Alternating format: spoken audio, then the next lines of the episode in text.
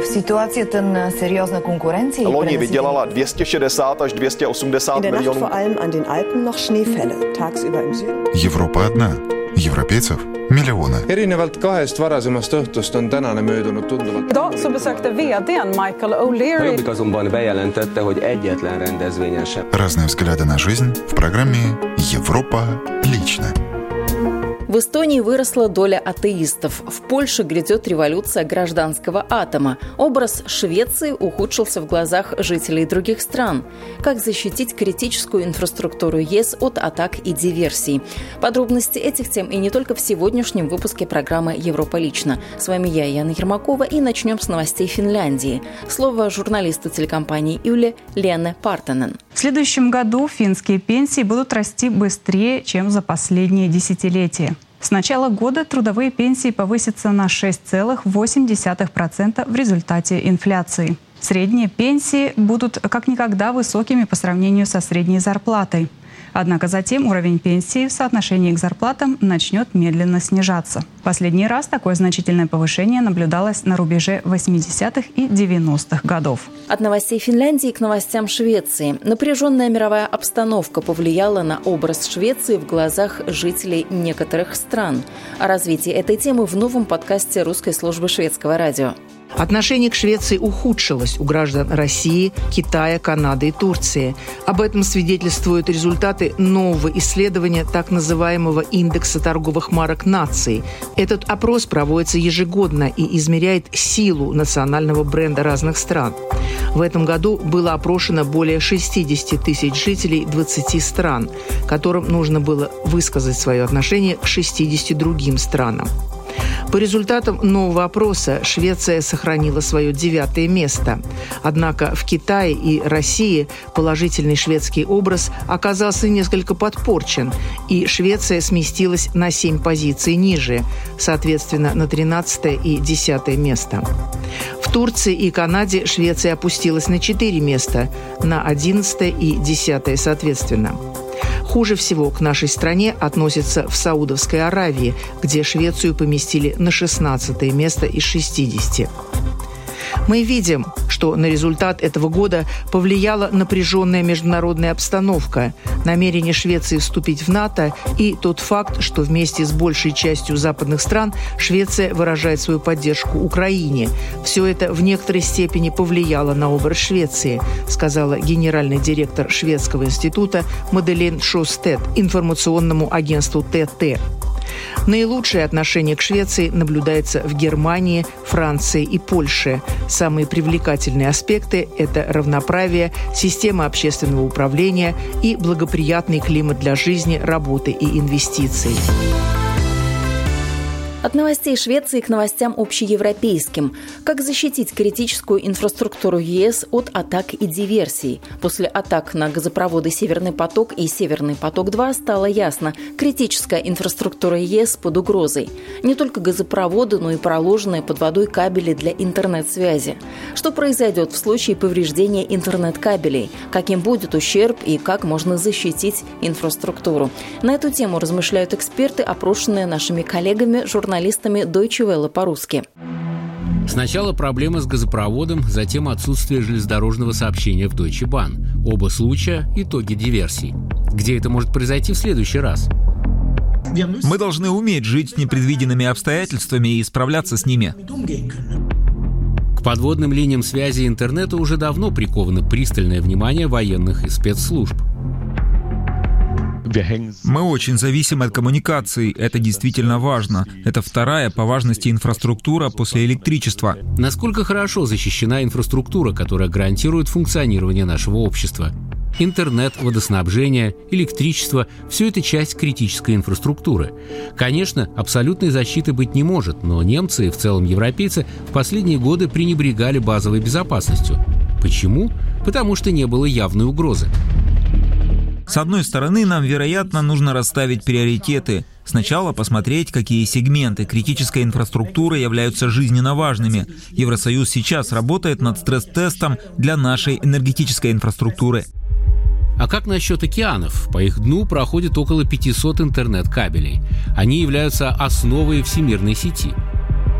Через них проходит 95% международного интернет-трафика. Что произойдет, если тут возникнут проблемы? Вероятно, будут ограничения сетевого трафика, доступа к различным крупным порталам, которые находятся в США. Страницы и сервисы перестанут работать, все будет происходить с серьезной задержкой. И это повлияет на всю нашу повседневную жизнь, в том числе на компании, использующие облачные сервисы. В худшем случае вся их работа может полностью остановиться. Это может быть отключение на несколько минут или часов, в худшем случае дней, но то, что это может занять несколько недель, маловероятно. Неповрежденные кабели могут стать запасными, а интернет может самовосстанавливаться, по крайней мере, когда некоторые кабели выходят из строя. А что с электричеством, водой и другими коммунальными услугами? Ни одно правительство не собирается раскрывать свои карты, но одно можно сказать наверняка. Wir müssen aber auch natürlich äh, militärisch äh, sowohl auf мы должны мониторить ситуацию в военном смысле как на суше, так и на море, в том числе с воздуха, и на это потребуются военные ресурсы. Конечно, это повлечет за собой дополнительные расходы. Напомню, вы слушаете программу «Европа лично». Продолжаем. В Эстонии выросла доля тех, кто не относит себя ни к какой религии. Об этом свидетельствуют данные, полученные в ходе недавней переписи населения. По мнению архиепископа Эстонской евангелической лютеранской церкви, все дело в том, что в средней школе нет преподавания преподавания закона Божьего. Продолжит журналист русской службы эстонского радио Илья Никифоров. Если доля жителей Эстонии, самоопределившихся в отношении вероисповедания, равна 29%, то 58% респондентов не относили себя ни к какой религии. Архиепископ Эстонской евангелической лютеранской церкви Урмас Вильма считает, что тенденция роста числа людей, не определившихся с религией, связана с отсутствием в эстонской школе преподавания религии. Мы не обращаем внимания на многие обстоятельства, которые нужно принимать во внимание. Первое — это то, что численность людей, которые год от года сами называют себя верующими, практически не меняется, и это определенно позитивно. Также я хотел бы обратить внимание, что люди с высшим образованием определенно более религиозны, чем те, кто имеет начальное или среднее образование. В эстонской школьной системе из более чем 500 школ были уроки религии лишь в 60 десятках школ, в нескольких классах как предмет по выбору. Люди, которые получили высшее образование на базе своих знаний, уже могут самоопределяться в отношении вероисповедания. Распространено мнение, что вера в Бога — это удел малообразованных и не слишком осведомленных людей. Перепись показывает, что на самом деле все наоборот.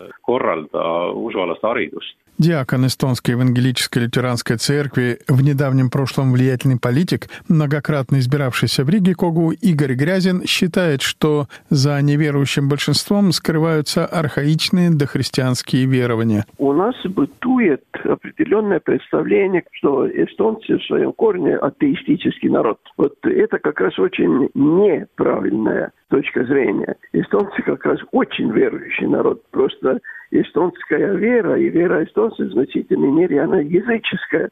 Эстонцы, по мнению Игоря Грязина, веруют не в то и не так, как надо. У нас проявляется определенное, ну, скажем так, отсутствие религиозной интеллигентности, то есть ну, реального понимания э, европейской культуры с ее с христианскими корнями. Политик и теолог Игорь Грязин считает, что религиозная интеллигентность приобретается за счет изучения религии, в том числе и в школе вариантов два. Вариант первый – это то, что в старину и в царское время было в многих местах, то, что урок, который назывался Слово Божье. То есть это, так сказать, своего рода индоктринация. Другое совершенно дело – это просто своего рода религиоведение. Преподавание религии в школах Эстонии в той или иной форме разрешено как добровольный факультатив при наличии желающих учеников, преподавателей и бюджетных средств на оплату факультативных занятий.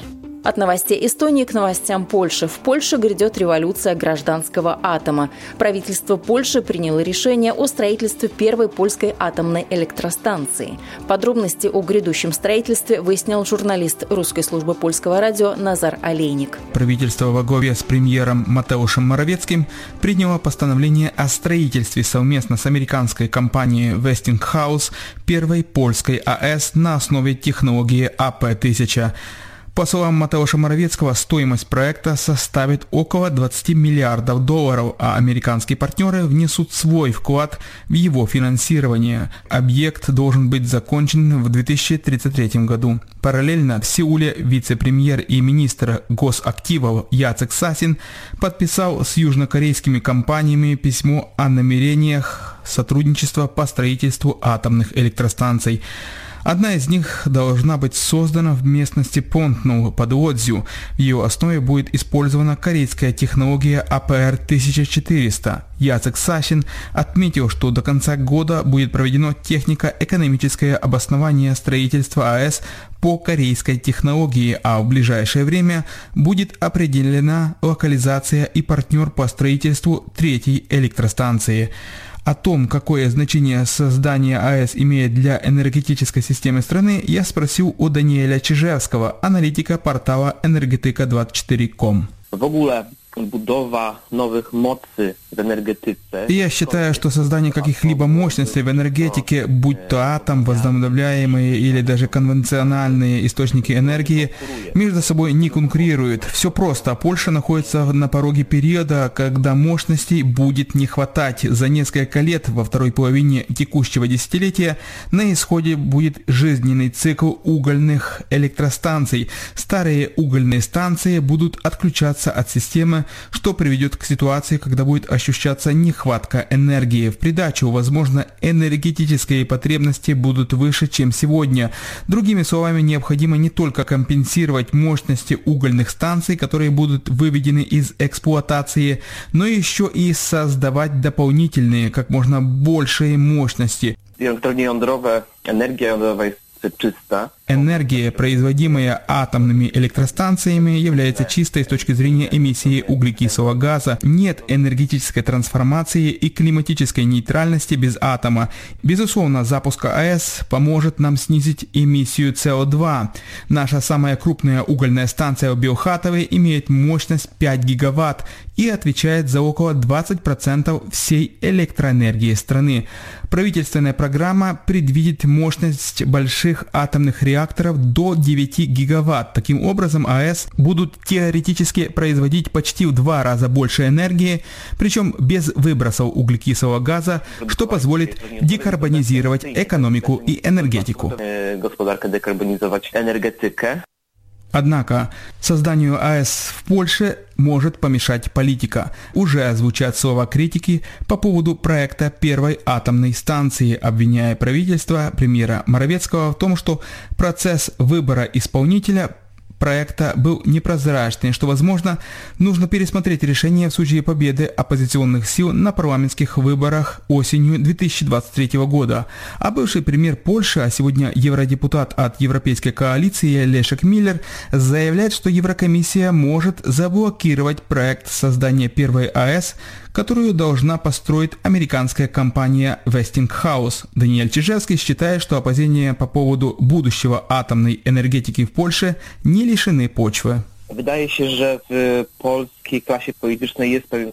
Есть некий консенсус среди польского политического класса по поводу необходимости создания атомных станций, но он носит декларативный характер. Напомню, что наша программа развития атомной энергетики насчитывает 13 лет, и она была создана в 2009 году. За это время можно было уже построить АЭС, что свидетельствует об огромном опоздании. Что касается бывшего премьера Леша Камилия, не скажу, что он прав, и дело не в политике. Дело в том, что согласно евросоюзного законодательства есть положение о крупномасштабных инвестициях. Они предвидят, что исполнитель должен быть избран в ходе прозрачного тендерного процесса. В случае таких крупных инвестиций, как атом, только в трех случаях исполнителя можно выбрать без тендера. Первое. Представлено только одно предложение. Второе только один субъект располагает необходимыми технологиями.